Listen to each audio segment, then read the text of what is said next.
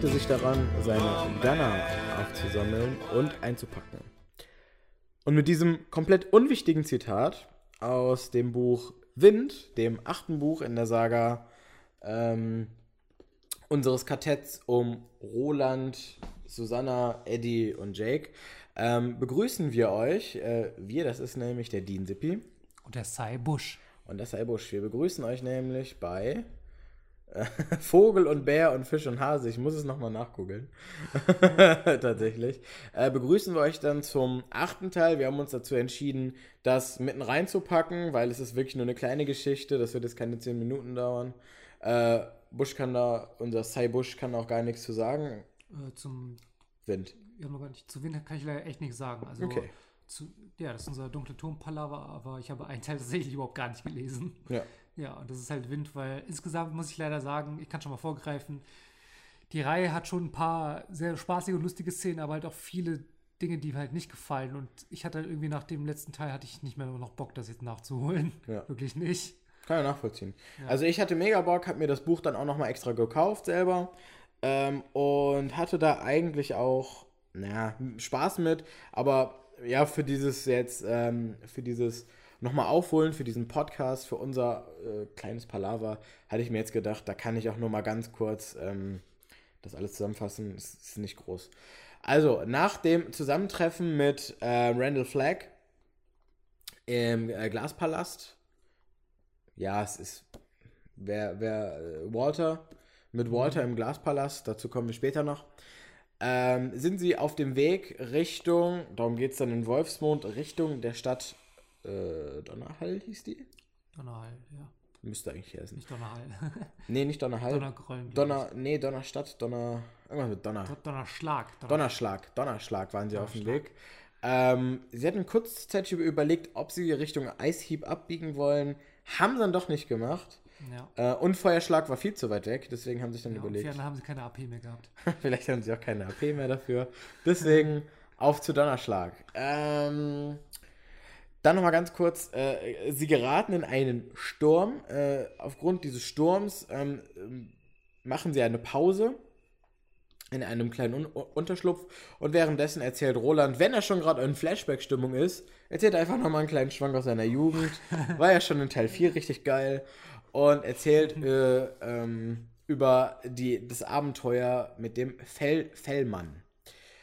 Ähm, genau, nach dem Tod seiner Mutter, das haben wir schon im letzten Buch ab, äh, abgehandelt, ähm, wird er nicht mit seinem alten Kartett, da sind die beiden tot, ähm, mit seinem Freund Jamie nach Debaria geschickt. Ähm, dort soll nämlich, ähm, ja, vielleicht dazu nochmal, äh, Roland ist jetzt ein, wird quasi schon als Revolvermann gesehen und dadurch, dass er schon vorher ähm, dieses, ähm, den Stützpunkt von Randall Flagg und die anderen in diesem Stützpunkt hat aufheben lassen und äh, die besiegt hat, ähm, kriegt er jetzt auch ein bisschen schwierigere Aufträge.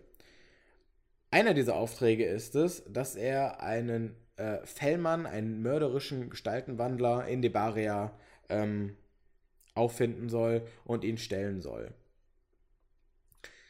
Der einzige Zeuge dafür ist ein kleiner Junge, der nur die Füße des äh, Gestaltwandlers gesehen hat. Und während dann, ähm, während einer Verhörung, ähm, in denen die Verdächtigen kommen sollen, erzählt Roland dann, äh, während sie warten, bis Jamie die Verdächtigen holt, eine Geschichte über einen anderen Jungen. Und somit haben wir quasi eine Geschichte in der Geschichte. Ähm, ja, wir haben quasi Okay. diesen Flashback von Roland, der erzählt dann dem Jungen nochmal eine Geschichte. Ach du Kacke. Ja, exakt. Ähm, diese handelt dann von einem Jungen, äh, dessen Vater dann von einem Drachen ge getötet wurde. Dieser Junge, Tim heißt der, lebt in einem, ja, der heißt Tim, Der kleine Tim. der kleine Tim. Der lebt in, äh, am, am, am Rande eines etwas gefährlicheren Waldes. Und ähm, das ist aber unwichtig. Aus Angst, dass äh, bei der nächsten Steuereintreibung, äh, dadurch, dass der Vater halt eben als Einkommensquelle wegfällt, ähm, aus Angst davor, dann ihr ganzes Hab und Gut zu verlieren, heiratet dann die Mutter äh, einen Freund des verstorbenen Mannes, einen äh, widerlichen Typen, der die ganze Zeit nur säuft, der super gewalttätig ist und in dem sich Super die Mutter überhaupt nicht aufleben kann. Wirklich. Es ist, äh, es ist wirklich eigentlich eine herzzerreißende Geschichte. Ähm, der Typ ist nämlich ein richtiger Bastard. Ein Alkoholiker, wie in jedem Stephen King-Roman. Richtig, gewalttätiger Alkoholiker, habe ich auch gesagt. Ähm, der, äh, der, der Mutter geht es äh, augenscheinlich, und das ist diesmal wörtlich zu nehmen, immer schlechter. Ähm, sie, sie sieht immer schlechter, sie, ähm, ihr geht es immer schlechter, sie verbringt immer mehr Zeit im Bett. Ähm, und man hat auch immer wieder, äh, äh, fällt mir gerade wieder ein, man hat auch immer wieder so Passagen, ähm, wo man dann quasi mitbekommt, wie der Kleine probiert nicht mitzukriegen, wie sie Sex haben oder sonst irgendwie, ne? Oder es dann auch noch mitbekommt, wie die Eltern halt eben, also eben nicht die Eltern, sondern der Alkoholiker Spasti mit seiner Mutter halt eben dann quasi Sex hat. Also super unangenehme Story einfach nur, wirklich für den Kleinen. Ähm, dieser befreundet sich dann später mit einem Zauberer, der, ähm, äh, der ihn dann gerne in einen Tiger verwandelt worden war. Egal. Ähm, genau, äh, der hatte, der wurde, glaube ich, verwandelt, so ein bisschen wie Bill bei Pokémon, den man dann noch ähm, in diesen Generator schicken muss. Genau, damit er sich am Ende dann wieder äh, zu seiner normalen Gestalt kommt. Da gibt es überhaupt gar keine anderen Beispiele im ganzen, im ganzen Universum, in der ganzen Geschichtserzähluniversum. Nein, natürlich, klar, Mann. Wir haben, es gibt's überall, Mann. Das Es gibt's überall, Alter. Ja, ich hab schon. Okay. Auf jeden Fall, wie gesagt, er hilft ihm dazu, halt wieder normal, ähm, normaler Mensch zu werden. Er löst ihn von dem Zauber und dafür bekommt er dann quasi den Heilzauber für seine Mutter. So, das ist dann irgendwie die Ende des, äh, das Ende der, der, der Story. Ähm, wir kommen dann wieder aus der Geschichte zurück, die Roland dem kleinen Jungen erzählt hat. Ähm, äh, dieser Augenzeuge erkennt dann ähm, den Gestaltenwandler an äh, der Tätowierungen und an einer Narbe, an einer spezifischen Narbe, die dieser Gestaltenwandler dann am Fuß hatte. Ähm, genau, der verwandelt sich dann in eine Schlange, tötet noch zwei Menschen und Roland erschießt dann hinterher diese Schlange mit einer Silberkugel. So. Die Story geht dann weiter. Und genau, nach dieser Geschichte, nachdem Roland diese unfassbar spannende Geschichte seinem Quartett erzählt hat, legt sich der Sturm wieder und sie können alle weiterziehen. Das war's. Das war's. Das war's. Darum ging's. So. Es war einfach nur so ein kleines, die Geschichte ist zu Ende. Ich hau noch mal ein achtes Buch raus, weil anscheinend wollen die Leute noch mehr davon lesen. Und ich fand es als Fanservice ganz cool eigentlich, mal noch mal da reinzulesen und so. Natürlich hat es keine Bewandtnis für die Story und natürlich kommt es nicht an die Spannung ran, wenn man mitten in dieser Story drin ist.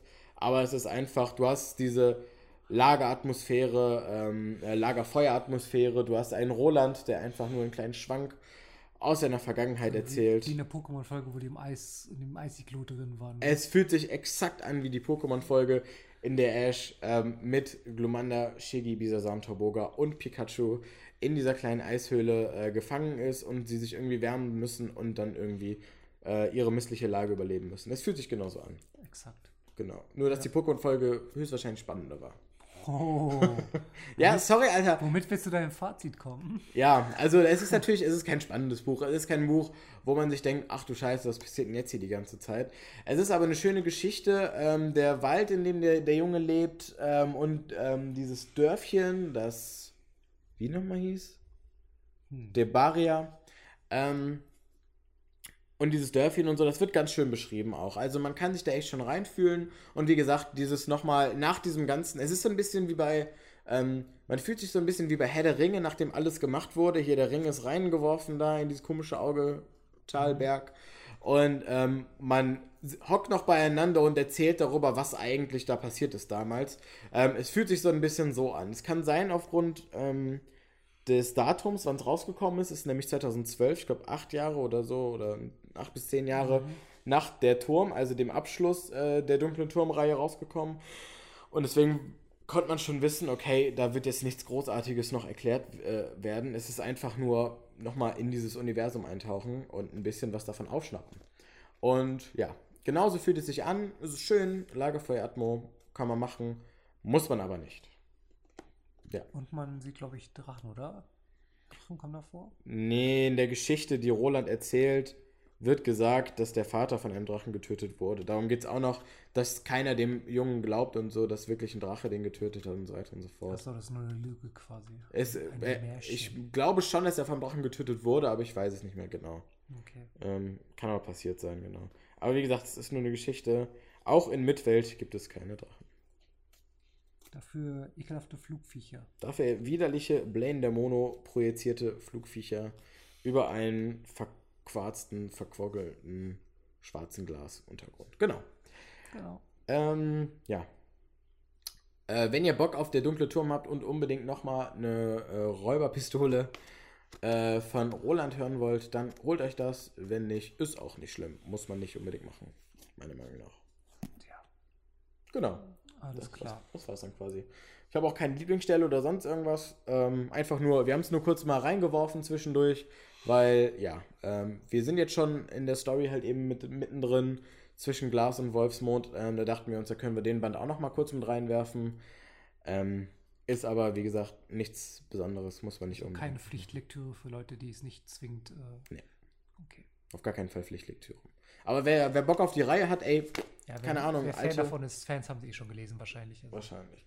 Also einfach nur alte Stories von Roland, ja. Aber das sage ich jetzt auch schon zum dritten Mal, von daher, Ja. ist gut. alles klar. Okay, gut. Dann, Dann- würde ich sagen, wünschen wir euch lange Tage und angenehme Nächte. Das sagt einmal Dean Sippi und Cybusch. Genau. Mögen eure Tage auf Erden lang sein. hoffe ich auch mal. Ihr Blassenwichser.